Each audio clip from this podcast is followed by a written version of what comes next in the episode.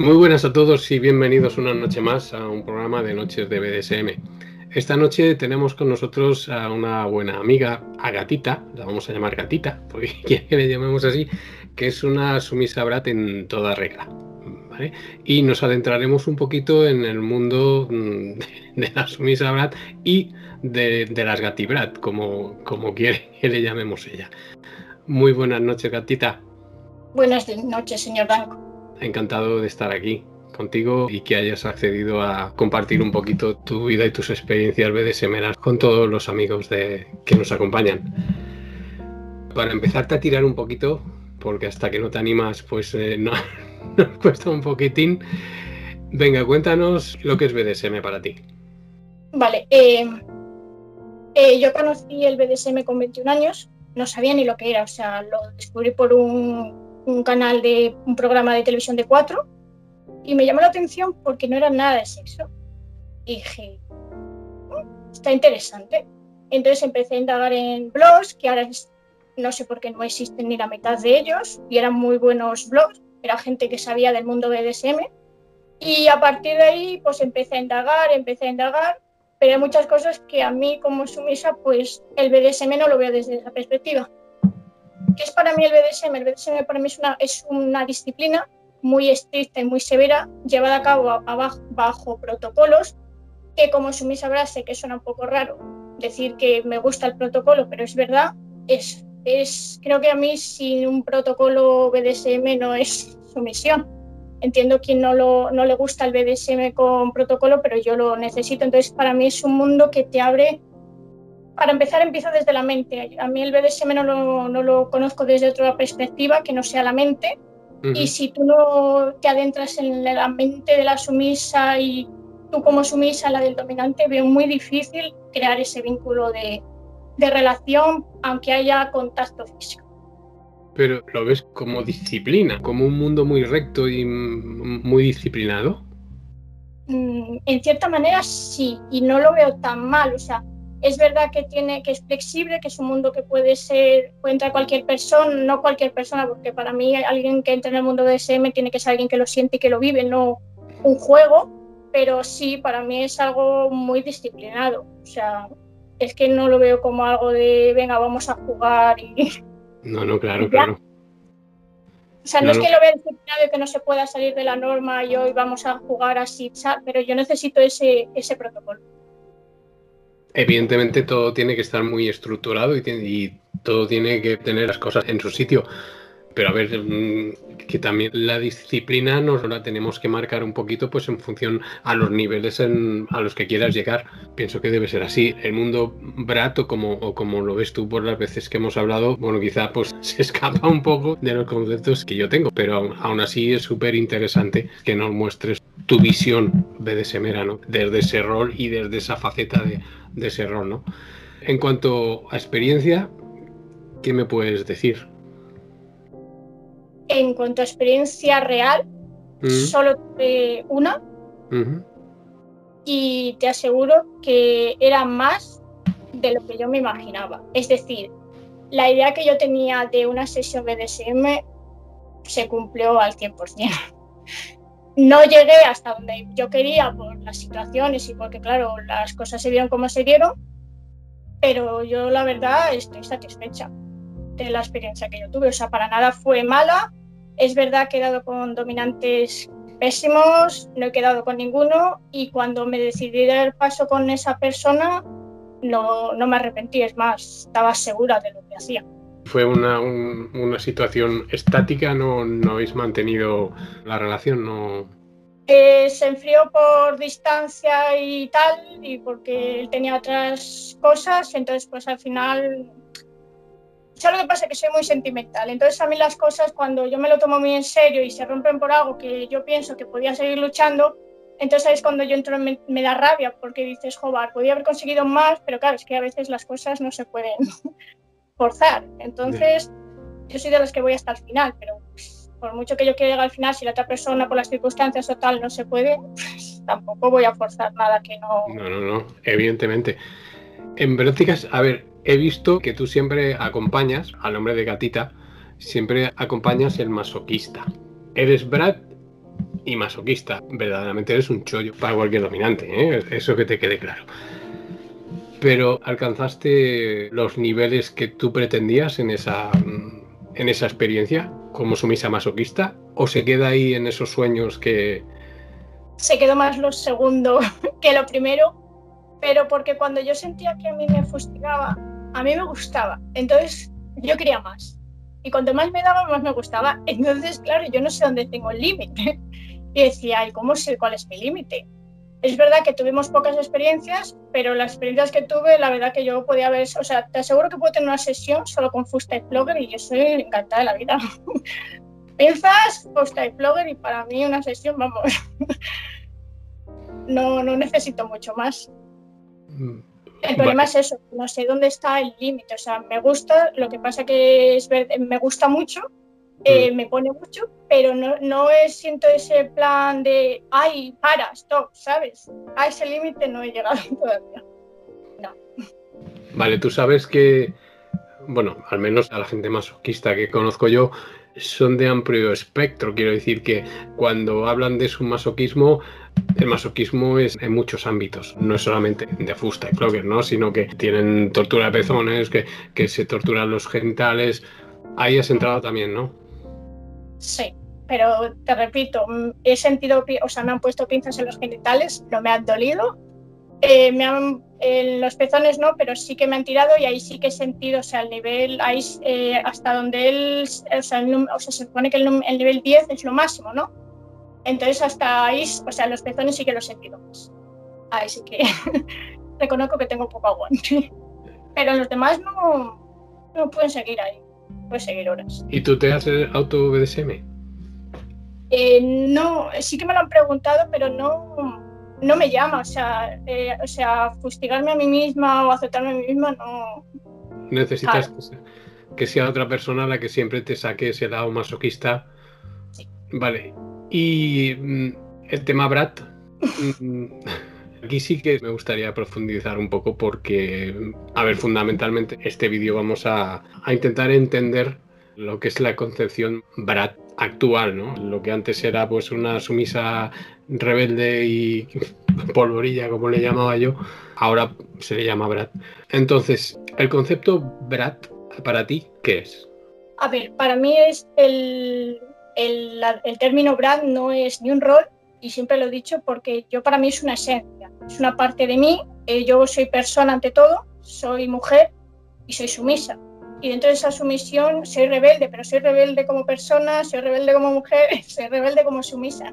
Entonces, al final, para mí, sacar ese lado Brad no es voy a retar al dominante, o sea, para mí es un reto al dominante, para que saque esa, esa, esa furia que yo necesito que saque en las sesiones, pero no es ninguno como, como he leído por ahí en textos, cuando yo supe que, que era Brad, y lo supe por, por vídeos tuyos de YouTube, porque yo nunca lo había oído. Y entonces fue cuando me fui eh, identificando más con, ese, con esa esencia. En plan del dominante, como que los le faltamos al respeto, es como una desobediencia. Para mí no, o sea, para mí ser una Brad, eh, para mí es una obediencia al dominante. Lo único que a lo mejor saco esa parte que él no quiere sacar, pero que yo necesito que saque. Entonces, para mí es fascinante sacar una parte que él necesita sacar conmigo. Es más, creo que los exploto al máximo para que saquen lo mejor de ellos. No solo que saquen lo mejor de mí, sino que es una forma de que ellos también me digan, aquí estoy yo, ¿no? Que no sea yo siempre la, los, que estoy los exploto al máximo. Cuidado, ¿eh? Cuidado con el concepto, ¿eh? Es más concepto femdom que maledom, ¿eh? No, no me considero que quiera dominar a ningún dominante, sino simplemente quiero sacar ese lado que ellos tienen y que yo necesito y que si no me lo sacan me aburro constantemente. Si, yo estoy en una sesión y tengo que esperar a sacárselo, es como, sácalo ya, ¿no? Pues lo voy a sacar por ese lado. A ver, clarita eres, eso indiscutiblemente que, que clarita eres. Hay una cosa que sí que te quiero preguntar y que me ha sorprendido porque tú dices soy una mujer mm, de carácter fuerte, o sea, te consideras una mujer mm, Brad con esencia Brad en todo tu ser, ¿no? Entonces tú no comulgas cuando nosotros decimos que el BDSM nos sirve para, para equilibrar esa parte yin y esa parte yang. No, no lo consideras así. Pues a ver, respeto que haya gente que lo vive como para, como suele, he oído y he dicho, para evadirse de la realidad que vive, pero para mí no es evadirme de nada. Creo que en todos los textos que escribo, que he subido a Instagram y que lo, lo, manifiesto, para mí es una parte que me complementa como, como persona y como mujer y que la necesito en mi vida, pero no es algo que necesite para escapar de nada. Es algo que viene en mí. O sea, es como lo típico que he oído también a decir a Dominas, que en plan, es que sois las típicas tocapelotas, que vais a buscar no sé qué. No, yo no intento tocarle las pelotas. Si me dejan, pues las toco, pero vamos. No, no, a ver, que yo...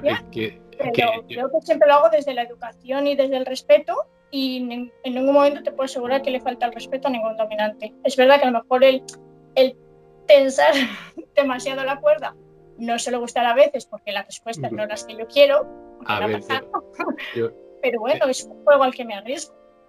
A ver, yo lo que te puedo decir es que yo, o sea, yo he tenido muchas sesiones con, con Brad y alguna la he tenido que coger de los hombros y le he dicho, siéntate aquí vamos a tranquilizarnos todos un poquito.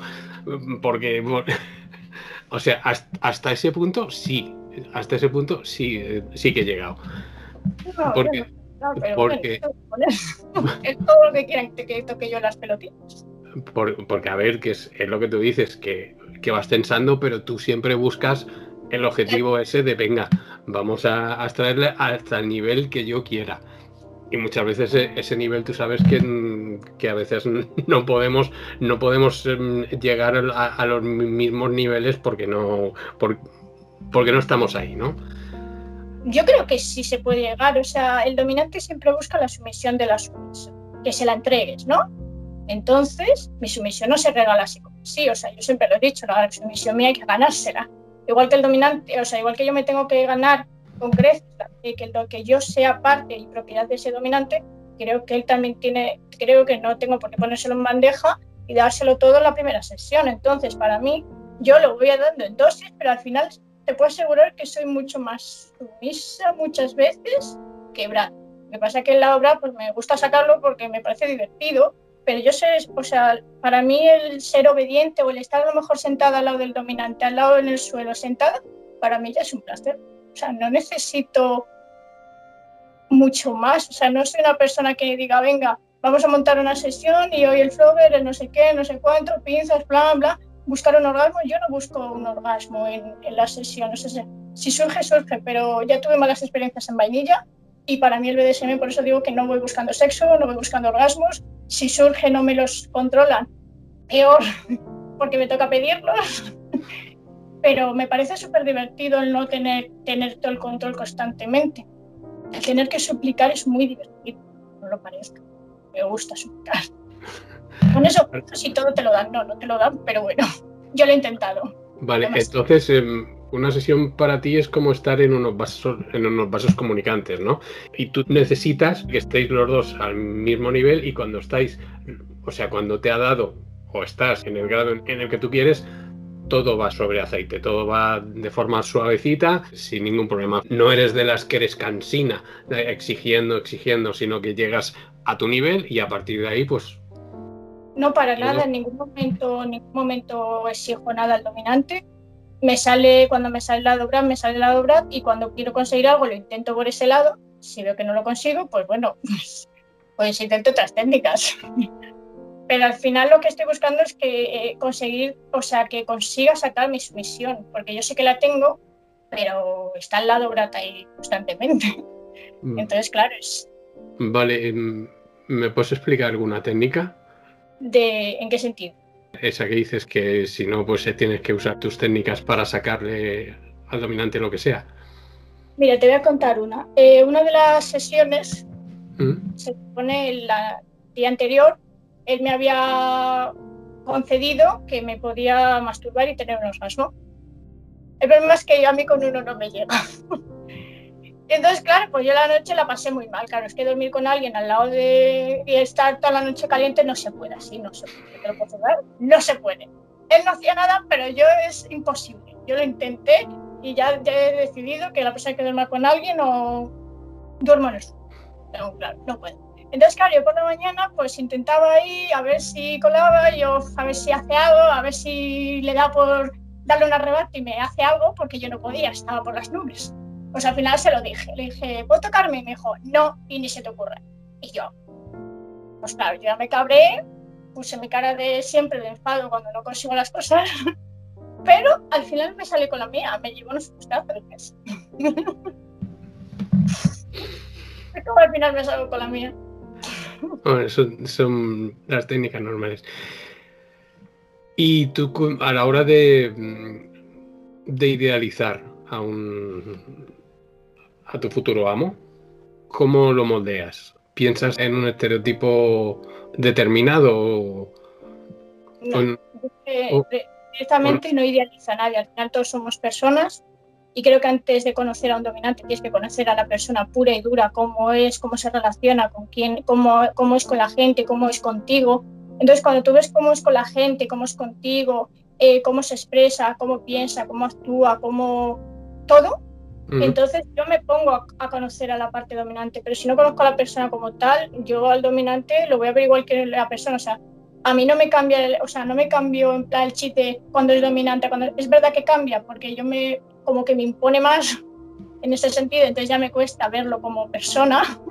Entonces, como ya le debo un respeto, y entonces el fallar o el defraudar a, esa ese dominante, a mí eso me, me genera muchas veces frustración porque no sé si voy a estar a la altura de ese dominante. Entonces eso me, me crea generación de que tengo que estar mucho más por encima de él para conseguir esas expectativas, pero en ningún momento si él falla, todo el mundo tenemos errores. Y si él ese momento en una sesión no está a la altura, yo no sé quién para decirle, ah, es que no sé qué, no, hay que conocer a la persona y tuvo un fallo, tuvo un fallo, igual que lo puedo tener yo como sumisa, pero al final somos personas. Entonces yo no idealizo nada, conozco a la persona, que la persona me interesa, conectamos y hay una conexión, a mí lo demás. No, no puedes idealizar a nadie porque en el momento que tú idealizas a un dominante o idealizas el BDSM, el día que te das el ostión contra el suelo es peor. Lo puedo asegurar. Lo que me gusta es que le des preferencia a la cuestión personal. ¿Tú crees que a un hombre que no se haya declarado dominante, ¿tú crees que puedes atraerlo a tu mundo y puedes hacer que aprenda a acoplarse a ti hasta llegar al grado que tú puedas idealizar con él? Mm, me pasó con un ex que supo que me gustaba el BDSM y me dijo que si le enseñaba a ser dominante. Yo me quedé así como, es que soy sumisa, o enseñar a un dominante a ser dominante me parece un poco difícil, porque no tengo la mentalidad de un dominante, entonces no puedo enseñar. Yo lo único que le dije que podía que, que buscara gente que fuera dominante y que le enseñara, pero yo como sumisa no le iba a enseñar a ser dominante. O sea, yo veo bien quien quiera ser dominante, si lo siente y lo vive, pero yo como sumisa no me voy enseñando al dominante a... Que luego él aprende a ser dominante y quiere una relación conmigo BDSM, perfecto, pero jamás tendría una relación BDSM con alguien vainilla, eso lo tengo claro. Para mí son dos mundos opuestos, jamás tendría... O sea, ni me lo planteo ni me lo he planteado. Vale, y si tú, por ejemplo, te enamoras de una persona vainilla, pero te puede llegar a satisfacer ese lado masoquista, ¿lo aceptarías? No. No, porque tengo muy claro desde hace cuatro años que el vainilla es un mundo que no me interesa. Eh, no me interesa enamorarme directamente a día de hoy. Tengo, eh, después de las, de las, experiencias que he tenido, no es algo que enamorarme no, no me llama. Es verdad que las relaciones de ese es un sentimiento que creas con el dominante, pero para nada es sentimental, sino que es un sentimiento, es muy diferente, no puedo explicártelo porque no es ni es enamoramiento, ni son celos. A ver si me lo puedes explicar porque lo puedo entender, que llevo 20 años aquí. Pero me refiero en plan, cuando yo digo que puedo tener un sentimiento por un dominante, no es a nivel sentimental de, oh, quiero que sea mi novio, o me voy a vivir con él, no, es un sentimiento que se crea en una relación, pero mucho más allá de... Es un enganche emocional lo que se crea es un, es un vínculo emocional muy fuerte. O sea, no, eh, yo no digo que... vainilla, para mí. O sea, es, o sea, los sentimientos que puedes tener con una, una pareja vainilla a los sentimientos que esa pareja vainilla puede tener con una parte sumisa dominante es muy distinto. O sea, son la noche y el día, para mí. Ya, pero, pero que te puede ocurrir perfectamente que no lo encuentres todo dentro del mismo lugar, que tú puedas pillarte mucho por alguien que no esté dentro de este mundo, porque eso no lo podemos controlar. Cuando tú te pillas de alguien, cuando tú te enamoras, a veces es, un, es un, sentimiento incontrolable, ¿vale? Con lo cual, em, a veces puedes plantearte en, bueno, voy a intentar a ver si puedo crecer o él puede crecer conmigo si yo le comunico mis gustos y, mm, y, bueno, pues igual encajamos. Yo siempre he defendido que ante todo, o sea, tiene que haber ese, mm, ese vínculo personal que es lo que, lo que te hace engrandecer y es lo que te hace cimentar para que luego puedas funcionar mm, bien de forma BDSMera, ¿no? Si vas a buscar a alguien exclusivamente en el mundo BDSM, igual luego te falta ese pilar y te falta ese fundamento para que la relación aguante. Y sí que pueden haber picos, sesiones y lo que tú quieras muy puntuales, pero no estás enraigando una, una relación. En cambio, si hay, si hay un vínculo Mm, sentimental que luego lo, unes con lo emocional y lo vas alimentando en el plano BDSMero porque te va nutriendo y te va dando pues aquello que tú buscas, pues el crecimiento sí que lo podéis hacer conjuntamente. Es una opinión muy personal, ¿no? Yo digo porque si no, quizás estás poniendo excesivas barreras a encontrar quien te pueda hacer feliz de forma completa, ¿no? Repito que es una opinión muy personal. Ah, sí, Sí, lo entiendo. A ver, no es que me cierre a tener pareja el día de mañana, pero es que a día de hoy tengo muy claro que no quiero una pareja, o sea, no quiero una pareja vainilla para tal y una pareja de ese para tal. O sea, tengo claro que de momento lo que quiero a día de hoy es una pareja de ese y que funciona bien, que no funciona, pues mira, no funcionó. Lo que pasa es que no me, yo a dos bandas no voy a estar. O sea, no, me, no, me, llena, porque al final estaría diciendo, y es que me pasa mucho, ya me ha pasado cuando he estado en vainilla de estar con dos personas y decir, y si defraudo a esta, y uf, qué mal me siento. Entonces, al final, como no quiero tener ese sentimiento de estar defraudando a la parte dominante, porque es mi pensamiento y mi sentimiento, no tiene por qué ser el de la otra parte, entonces no lo hago por eso, porque me sentiría yo mal y estoy entregada y a lo mejor estoy haciendo algo que a lo mejor solo me gustaría y me gusta entregar a la parte dominante. Entonces, no podría, pero por mi forma de ser no podría hacerlo. Respeto a quien tiene pareja vainilla y pareja de semera, pero yo no podría porque me conozco. pero que en, ningún momento te he hablado de, esa forma de funcionar. ¿eh? Yo te decía de intentar que esa parte vainilla aprenda a hacerte un poquito feliz, porque si la parte sentimental pues la tienes llena, que te pueda ir, ir llenando lo otro, pues, pues quizá, no sé. ¿eh? Mm. al final le tendría, es que al final como me conozco, al final esa parte vainilla suya la tendría que ir intentando que la desterrara un poquito, por lo menos cuando estuviéramos en ese, en ese clima, porque verlo tan vainilla al final a mí no me genera como que estoy en vainilla, pues, entonces al final no podría, es como oh, destierra un poco tu parte vainilla. Es más, abriría la relación solo para que él tuviera parte vainilla a mí me dejara con la parte de ese o sea, al final mm. no cuando tú me hablas de esa parte vainilla, mm, te refieres a lo empalagoso de, la relación, a, lo cariñoso, a... No, me refiero más a la parte sexual. La, parte cariñosa soy igual cariñosa en una relación de ese y en una relación vainilla. Pero la parte del sexo, a mí el vainilla no... Es que el, voy a decirlo así, pero a mí me metéis acá, pues no. Y cuatro azotes en vainilla, pues tampoco me llena mucho porque esa persona lo hace porque quiere en su momento, pero no porque sienta que yo estoy siendo su sumisa. Entonces al final es como, porque me pasó, porque cuando yo di con este mundo, buscaba esa parte sumisa en todas las, en todas las eh, eh, relaciones que tuve así esporádicas y me salió mal. Entonces, ya lo he probado, ser, ser sumisa con gente vainilla o intentar explotarle esa parte dominante a esa gente con la que he estado y no, no me ha salido. Fatal. Entonces al final por eso he decidido que no, que no voy a buscar una pareja vainilla para que crezca conmigo como sumisa porque lo veo muy complicado, porque no todo el mundo vale para ser dominante. Y una pregunta un poquito heavy, así, si quieres me la contestas y si no, no. ¿eh? ¿Tú cómo idealizas el sexo en, en la parte BDSMera para que no se parezca en nada a la parte vainilla?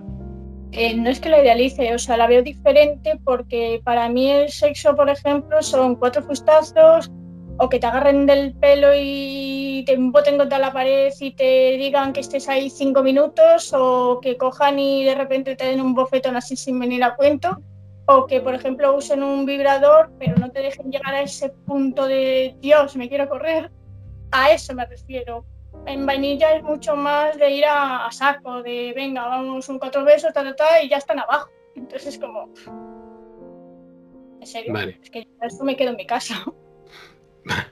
Eso lo entiendo. Eso también se puede ajustar en una persona vainilla cuando alguien te quiere intentar hacerte feliz en todos los ámbitos, ¿no? me pasa lo típico de que tengo que hacer la lista de la compra, de qué te gusta, qué no te gusta, qué quieres hacer, qué quieres hacer. Entonces, como llegas y al final no es nada de lo que has dicho, porque al final es que eres tú la que tienes que llevar la relación. Todas, todas las relaciones sexuales que tenía en vainilla, he tenido que yo ir llevando la, la, batuta, entonces al final eso a mí me ha quemado constantemente. Es que con la iglesia hemos topado. Vamos a ver, en el sexo vainilla es cierto que cuando un hombre intenta averiguar qué es lo que quiere vivir la mujer, la mujer le dice te lo buscas y me lo y, vale, eso, es así. Sin embargo, en el mundo BDSM no es así porque ya tenemos libros de instrucciones, ¿vale? Porque tú has, dicho qué es lo que quieres vivir, ¿vale? Has hecho tu playlist, tus prácticas, tus, eh, tus historias. O sea, que tenemos el libro de instrucciones. O sea, ¿por qué no se lo puedes dar al vainilloso? Si es exactamente lo mismo, igual si le das eso y le dices, oye, esto me gusta así, ¿por qué no darle esa oportunidad? Sí, es que, a, mí... ahora acabo yo quemada y queriéndolo fustigar a él en vez de él a mí. Y la, fusta, acaba en su cara en vez de la mía. Y como, oh, que me conozco. Es que ya me ha pasado. por eso sí que no lo haría. Por eso cuando, él, cuando la expareja mía de que estuve con, que terminé con él empezó a los 23 y terminé a los 24, hace poco, el año pasado, sobre eh, por noviembre así, me dijo eso, que si podía ayudarle a ser dominante. Me quedé como, a ver, si te interesa, yo puedo buscar, eh, buscarte cosas para que formes o para que busques a un dominante, porque seguro que hay dominantes que sean dominantes y sería lo ideal. Pero yo como sumisa no me veo yo enseñando. Entendemos que, o sea, el sentimiento lo tenemos que tener, eso está claro. Pero que también podemos jugar un poquito con ese, vamos a intentarlo. Mira, ayer grabé con una amiga común de los dos y ella me decía, no, es que yo tengo a mi amo y tengo a mi pareja vainilla. Y yo le decía, vamos a ver, o sea, tienes a tu pareja vainilla al lado.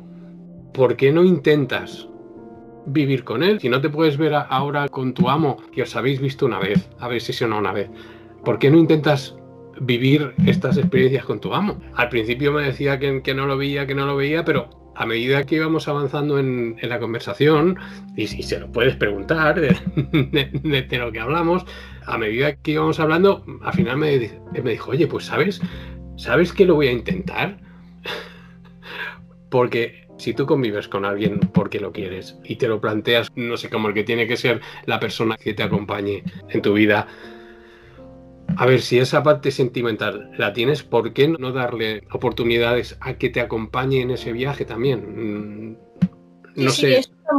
está, muy perfecto, pero sé de gente que va de sumisa, va de esclava, la pones a, la, hora de la verdad, los pies en la tierra y te das cuenta que no era, o sea, no, es compatible contigo para poder llegar a ese límite que tú necesitas como Entonces, sí, eh, yo lo veo muy complicado que una pareja vainilla puede llegar a complementarte como TS porque no está al mismo nivel. A ver, eh, puede llegar, pero evidentemente hay, hay un factor, hay, un factor importante. Si, si es esa parte vainilla, que es, lo que hablaba yo con ella, o sea, lo que no puedes pretender es explicarle toda la estructura que tienes tú en tu cabeza para que la ponga en, en marcha. O sea, necesita tener una cultura y necesita encenderse. Lo que no puedes hacer es echarle todo, va, yo quiero esto y porque lo primero que va a pensar es que, ostras, mm, que te tengo que, estar dando con la fusta y el flogger hasta que te salgan unos trombos. O sea, mm, eh, vamos a ver, hay que entender a ese lado, ¿no? Porque algunas veces lo que pensarás es en la vainilla, ostras, es que con lo que quiero yo a esta persona, ¿cómo voy a hacerle esto, ¿no? En ese aspecto es donde tú le tienes que guiar, es donde la parte que la quiere atraer tiene que emprender ese viaje, ¿no? Pero el que le des una oportunidad, mm, no sé, mira, yo aquí he tenido a muchas parejas que una ha venido súper convencida y la otra parte absolutamente bloqueada a que no, que no, que no, que no, que me ha traído aquí para que no sé qué. Y a, medida que han ido entendiendo, a medida que, que yo les, les, he puesto, les, he dado algún juguete para que jugaran y les he abierto un poquito la mente, pues la gente ha ido entrando y han entrado completamente vainillas y se han marchado mm, un poco achocolatados, ¿no? por eso, que entra como hombre y sale como perro. Como, oh, de día es un hombre y de noche es un lobo. Es como, no, hombre, ¿no? no, hombre, quiero decir que em, algunas veces nos, nos, bloqueamos de entrada, ¿no? Y decimos, no, no, esto, esto es imposible, pero... Mm, pero ¿sabes por qué pasa? Yo creo, es por la imagen, como puse en un post, la imagen que se está dando del BDSM. Entonces la gente tiene un concepto muy erróneo de lo que es el BDSM, de que se piensa que las mujeres estamos ahí y decimos así, señor, sí, señor, dígame lo que quieras, y es como, no, o sea, tenemos un carácter, tenemos voz, tenemos, tenemos iniciativa y decimos hasta aquí basta y hasta aquí basta, pero evidentemente soy evidentemente sois las que controláis el juego absolutamente de principio a fin. Eso lo tengo yo clarísimo y es lo que siempre predico y cualquiera que me conozca, ese es mi dogma. Pero que eso no, que una cosa no tiene nada que ver con la otra. Mm, que es un mundo que no se entiende desde fuera. Eso tienes toda la razón del mundo y no te lo voy a quitar. Pero mm, pero cuando se entiende, no sé, se pueden llegar pues acercamientos que, no sé, yo creo que la parte sentimental muchas veces es la que nos llena la vida, ¿no? Y renunciar a esa parte sentimental simplemente porque no obtengas esa otra parte, no sé, me parece como muy, muy frío, ¿no? No, o sea, yo por ejemplo no es que deseche la parte sentimental vainilla y y lo intenté llenar con la BDSM, sino que la, la parte sentimental mía me la llena el BDSM de otra manera que el vainilla no lo ha hecho. Es que si no, no me voy, o sea, si no tener una relación vainilla-BDSM y no la quiero tener, pero porque ya he vivido vainilla desde los 18 hasta los 24, que claro dirá, bueno, cuánta vida, pues para mí ha sido suficiente como para darme cuenta en ese tiempo que no me sentía bien conmigo misma, y que no era yo misma y que tenía que estar fingiendo constantemente y que quedaba por quedar y decía, venga, sí, y ya decías, pues sí, por, decir que sí. Luego llega un momento en que dije, stop, ya no puedo más, porque no me llena, no me siento bien y en el BDSM me siento yo misma, me siento que puedo ser yo, que puedo parecer muy infantil muchas veces y muy niñata, por decirlo así alguna vez, pero que soy muy madura, que sé lo que quiero, que sé lo que busco y que sé lo que quiero en mi vida BDSM. Que puede estar bien mal, que puedo darme de, a lo mejor unos tiempos cuando aparece el día de mañana y decir, joder, a lo mejor lo veo de otra manera, pues seguramente, pero a día de hoy tengo claro que de momento me interesa solo tener una pareja de ese para cualquier tipo de, o sea, cualquier sesión o cualquier cosa, me interesa solo de ese. O sea, puedo conocer a mucha gente y tenerle cariño, pero de ahí a tener una relación sentimental a día de hoy no. No porque al final pasa lo mismo como las ese, estoy el 100%, y al final la que quedo como una tonta y estúpida soy yo, entonces no me compensa. Mm, vale. 100, pido 100, das 200, quieres 200. Es que soy así, o sea, no es que pida 100 porque no de 100, sino es que te doy 100 y espero el 100 de ti. Si yo te doy el 100 y tú eres el 100, sube el 200. Y así, porque es que si no es, me aburro, es que se me nota. Yo cuando me aburro... ¿Puedo preguntarte por tu playlist, por ejemplo? ¿Lo has hecho alguna vez en profundidad para decir, eh, soy abierta, soy limitada a ciertas prácticas? Em, ¿Me puedo dejar arrastrar por un dominante si me sabe llevar y me sabe tirar? ¿Eres cuadradilla?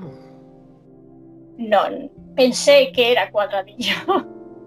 y pensé que era más recta de lo que pensaba que era. Porque yo cuando, cuando yo hice el playlist fue sobre agosto o así, que me puse a hacer un contrato, que es lo típico, se supone que los contratos lo hacen los dominantes. Yo lo hice porque a mí esperar a que lo haga un dominante no puedo, yo soy muy inquieta, a mí la paciencia no me, me puede, es lo que me falta. Entonces cogí y me dediqué a hacer un, un contrato. 10 eh, hojas son de, de, cláusulas y el resto, casi 72 que tiene el contrato, son de playlist. ¿Cuánto? 72 hojas tiene el contrato. Pero, pero hija mía. Hombre, yo si lo hago bien, lo hago bien. Yo siempre lo he dicho, que los contratos, yo cuando hago una cosa me la tomo bien El perfil lo saqué de, de, un chico que hizo, que tenía en internet y había hecho, y yo cogí, lo descargué y lo puse a rellenar. Y te aseguro, como te dije en un directo que tuvimos en Instagram, que yo ya me he saltado tres de los que estaban, ya te digo, en rojo. Yo a mí que me dieran un bofetón en la cara era, me das un bofetón y a lo mejor sales por la ventana. Ya me lo he saltado. Entonces, eh, que me escupían en la cara no era mi mayor, o sea, lo veía como, ¿sabes? Ya me lo he saltado.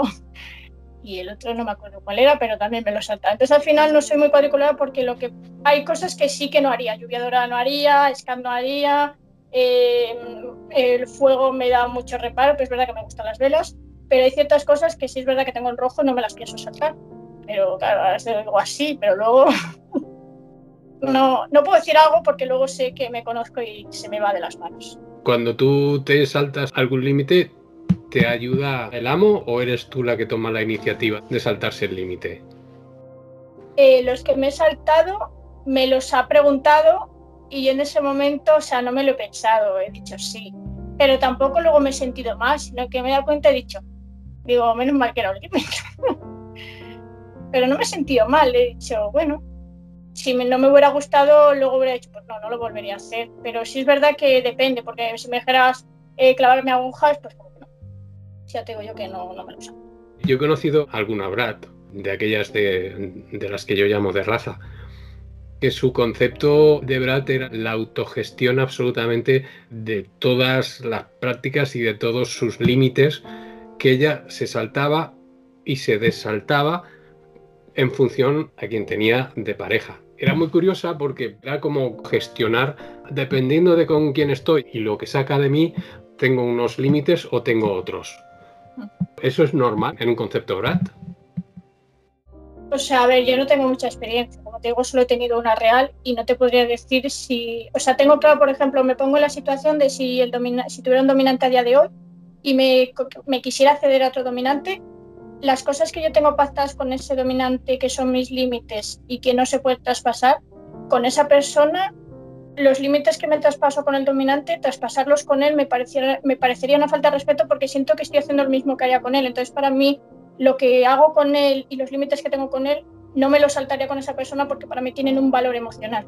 Entonces, no podría, no podría saltarme ciertos límites, a no ser que el dominante dijera que que lo que ha pactado con, el, con mi dominante es lo que ha pactado y tengo que aceptarlo porque es lo que hay, está bien. Pero yo hablaría en plan de que yo muchos de los, los límites que yo tengo con esa persona dominante, con la cual sesiono día a día, la cual me conoce en todas las sesiones como persona, como te digo, como mujer y como sumisa, no me lo saltaría ni, lo, ni intentaría que se sobrepasara el otro dominante porque para mí tiene un, un valor sentimental que no podría hacerlo con otra persona.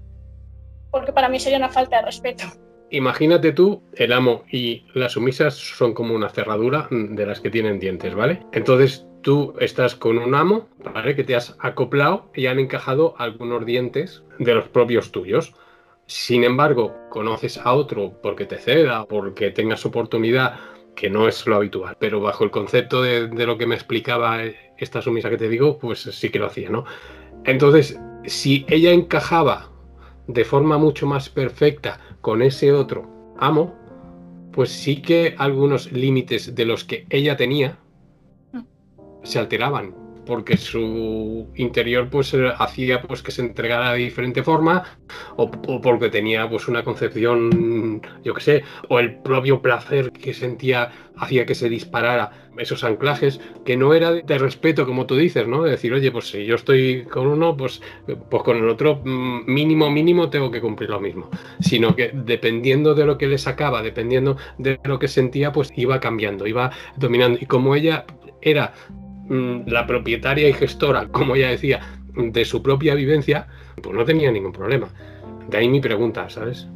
Sí, me, acuerdo de. Hay un libro tuyo que, tenías en PDF gratis, creo que era Experiencias de un amo o algo así. Creo que tiene 10 historias. Y yo cada vez que me, he ido, me las he leído todas, una a una, despacio, y cada vez que leía, eh, una de las que más me llamó la atención fue la que le cogiste y le dijiste a tu sumisa, no, ella ni siquiera sabía que le ibas a ceder ese día. Yo estaba, uff.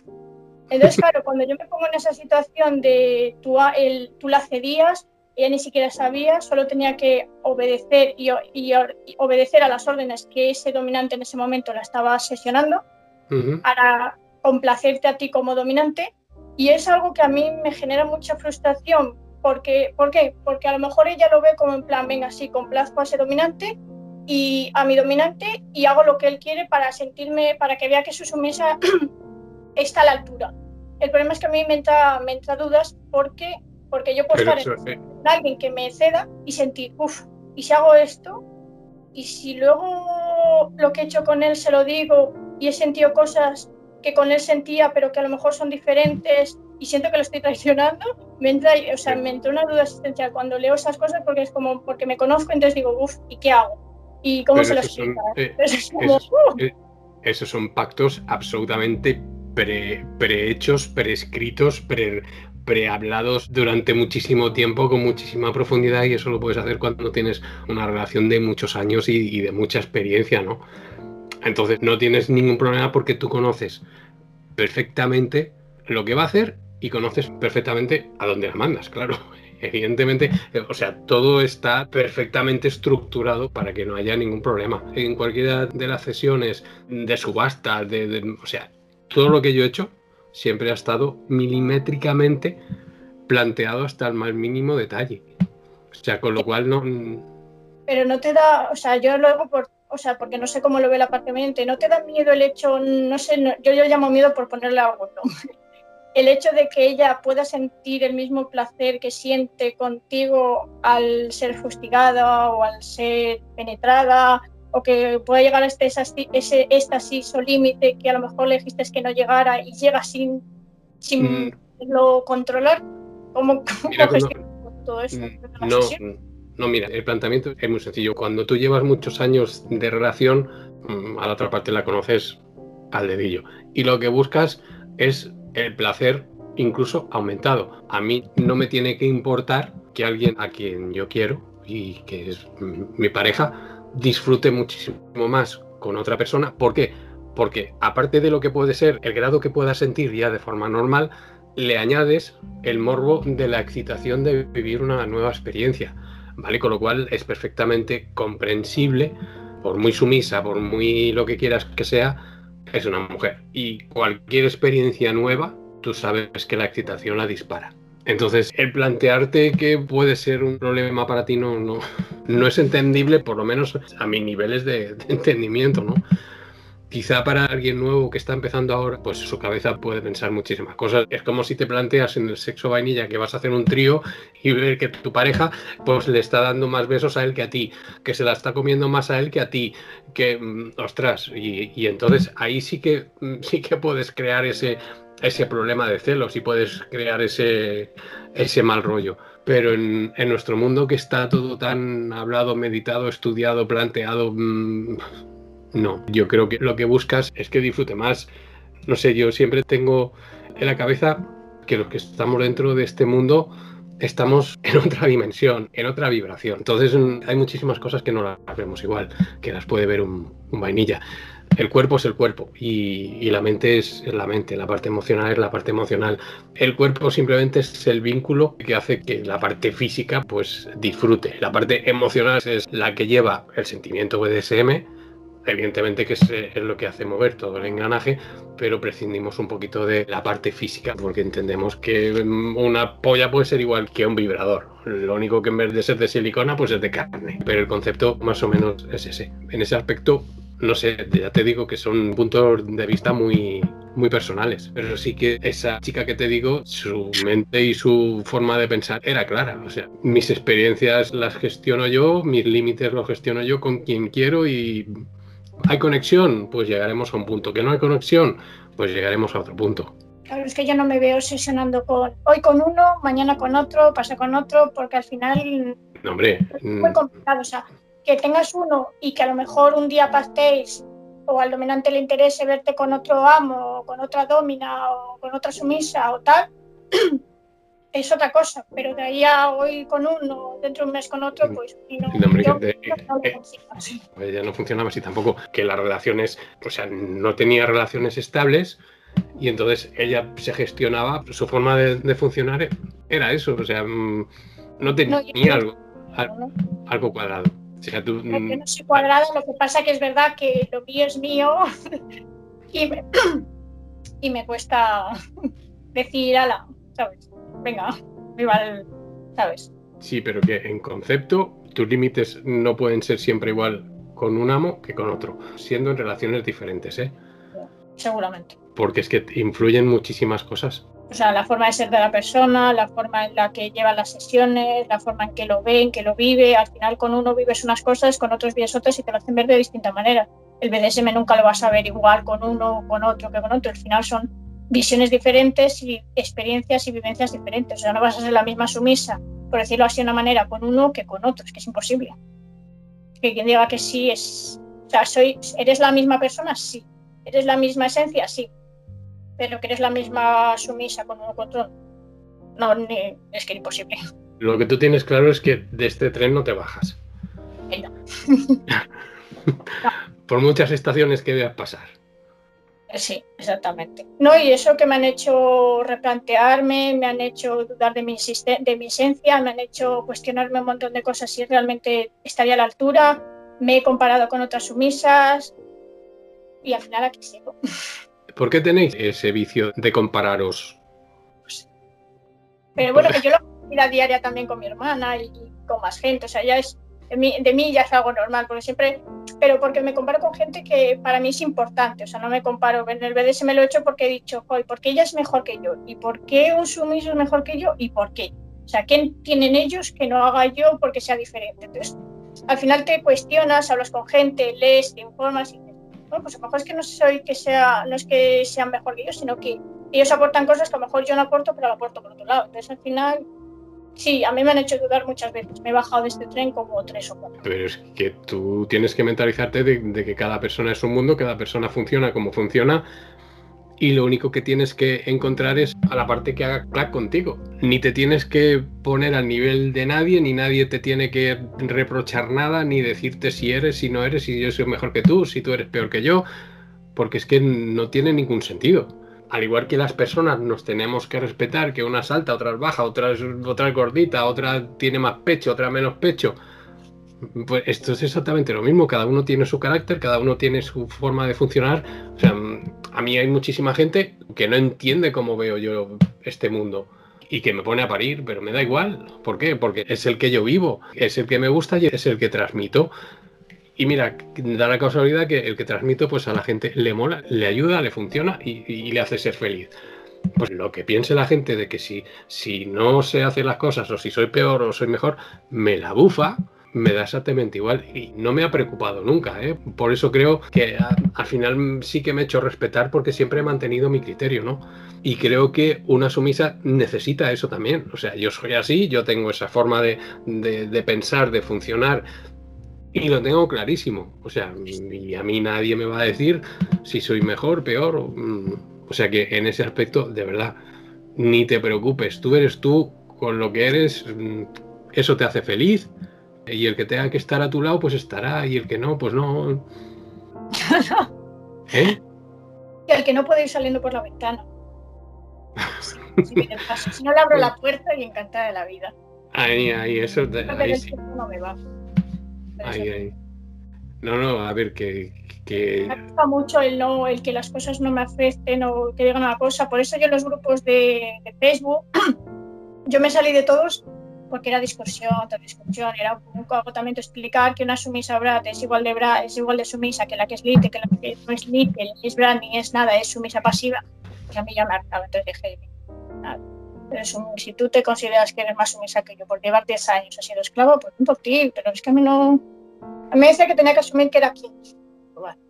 Mira, es que ya me río. Cuando yo empecé en esto, cuando te tenían que presentar, aquí un dominante, aquí una sumisa. Punto.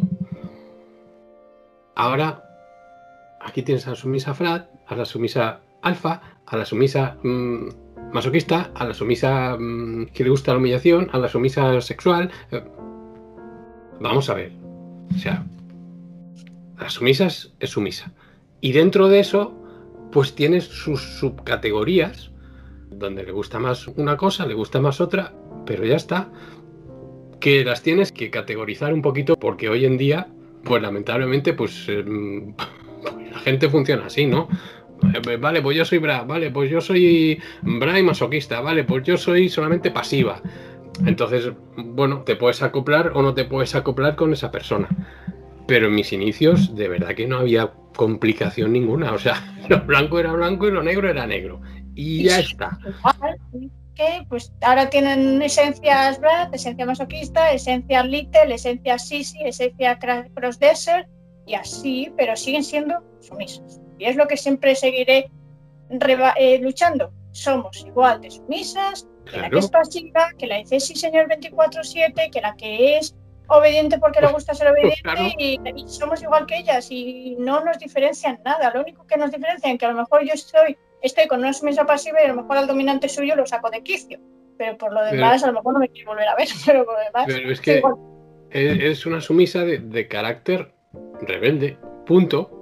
Ya está, o sea, no hay más. Y que lo saques de casillas al amo de, otra, es que te la tiene que pelar porque con quien te tienes que acoplar es con el que funcione contigo. Eso tiene que ser así impepinablemente. Es que no hay más. Y es que dentro del gran grupo de las sumisas que sois, las que controláis absolutamente todo, el juego, tú puedes adaptar lo que quieras. O sea, es que tienes un montón de parafilias dentro de nuestro mundo y de tu rol, ¿no? O sea, pero de verdad que no te preocupes, que no te coman la cabeza en absoluto y ya está. Y si te saliste, hiciste muy bien porque yo, yo tampoco estoy. O sea, tengo las ideas muy claras y... Es que las ideas fijas. Cuando tienes algo claro, yo siempre lo digo, es porque tienes claro. Y cuando te pero ¿cómo lo puedes tener tan claro? Discutía, eh, debatía hace poco con un dominante igual. Dice, pero ¿cómo vas a tener claro con 27 años qué es lo que quieres si solo has tenido pocas sesiones? Digo, pues porque lo tengo claro. Y si lo tengo claro, lo tengo claro. Si tú no tienes claro, es tu problema. No me intentes a mí convencer que porque lo tengo claro si lo tengo claro. No te voy a explicar algo que ya sé. Ya está, lo tengo claro, punto. Tú no, pues búscate. Es que, no sé, qué obsesión con buscar por qué. Pues claro, ya está. Claro. Tengo claro mi vida personal, tengo claro mi vida sentimental y tengo claro mi vida de desempeño. Ya está. O sea, ¿Por qué tengo que esperar a los 40, como le dije, para tenerlo claro? Joder, pues no, no, a ver, eso, eh, eso evidentemente va con las personas también. Hay personas que con 18 años son mucho más maduras que algunas con algunas con 60. O sea, eso no, no, no en, ese aspecto que te entiendo, si lo tienes claro, lo tienes claro y eso va a misa y no, y no te lo tienen por qué hacer cambiar. ¿Que la experiencia de vida te, te puede llevar por otros derroteros? Pues también es verdad. Porque cuando te encuentras a alguien y te toca la patata, entonces eh, los caminos te pueden cambiar. Pero hasta entonces, lo que tú tengas claro, bien clarito está. ¿Alguna conclusión para acabar? Pues que para mí creo que la gente debería conocer más qué es el BDSM. Creo que debería de pararse a hablar con la gente, de saber cómo lo viven, cómo lo sienten. Creo que hay una, de, una denigración dentro del BDSM bestial. Bestial.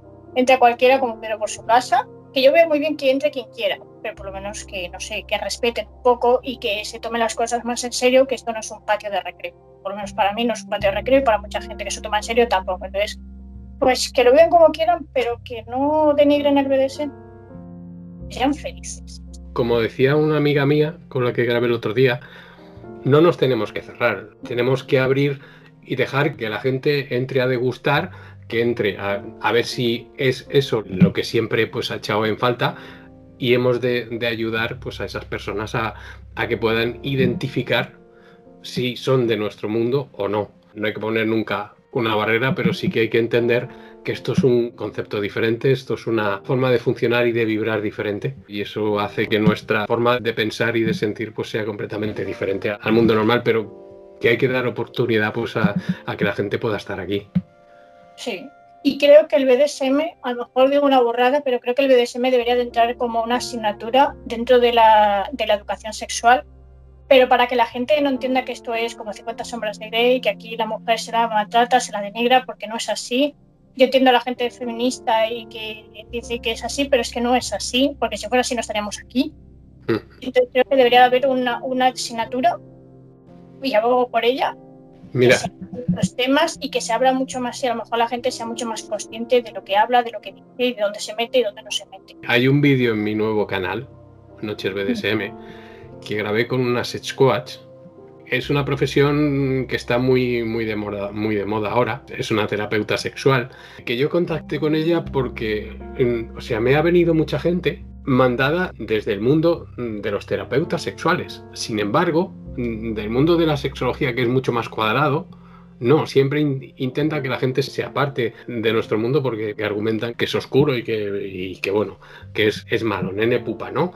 Sin embargo, la concepción de los terapeutas sexuales, de esos sex coach que ayudan a las personas, pues ostras, ella abogaba también por esa normalización, ¿no? Y, porque entendía, dices que la forma de funcionar de vuestro mundo, de respeto, de conexión, de conocimiento. Eh, dice, es que no tiene nada que ver con el mundo vainilla, ni tiene nada que ver absolutamente con, con ningún otro mm, juego sexual, ni ninguna práctica sexual. O sea, lo que se vive aquí es increíblemente maravilloso. Y ella fue la que me dijo, vibráis en otro nivel. Mm. Que yo también abogo porque se nos considere un poquito como esa parte importante y que es un mundo que no está cerrado a nadie, que cualquier persona puede estar en BDSM, pueden establecerse juegos y relaciones de rol donde no exista nada de dolor, donde no exista mm, nada extraño, simplemente pues el eh, juego de, de roles y que funcionen de forma maravillosa que pueden estar practicando BDSM hasta tomando un café. No hace falta irse a una mazmorra del siglo XV para, para encadenarla allí, para darle fustigazos. No, que es bonito, sí, te voy a discutir que no es bonito, pero que, no hace falta, ¿vale? Con lo cual... recomiendo que vean la historia de O. El otro día me la vi, porque había es un chico que sube al drive cosas, y me la vi la, la historia de O, y la vi con distinta perspectiva cuando la vi al principio, porque yo cuando al principio la vi dije, yo me asusté, o sea, la vi, yo salí, vamos, con los huevos aquí, y dije, uff. Y esta vez la he visto desde diferente manera, pero porque lo entiendes de diferente manera. Eh, ves la, o sea, sientes las cosas de diferente manera, las ves, las vives de diferente manera. Entonces yo la historia de O y la de la veno, la veno de las pieles, creo que es, la Yo me las, las dos primeros que vi cuando entré en este mundo. Por eso supe que era el BDSM cuando salió 50 sombras de ¿Y no has visto la secretaria? Sí, también, también me la he visto. Ese es el clásico número uno. Sí, esas tres me las he visto. No me he visto más porque no he visto así más alguna Me llamé la atención.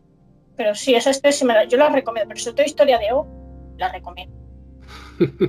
Eso es puro BDSM, los 50 sombras. Pero no lo pone en televisión. Es otro concepto, el entregarla allí para que la diestren y bueno, mola, ¿eh? Eso es BDSM, eso es entrega, eso es pasión, eso es vivirlo, vibrarlo.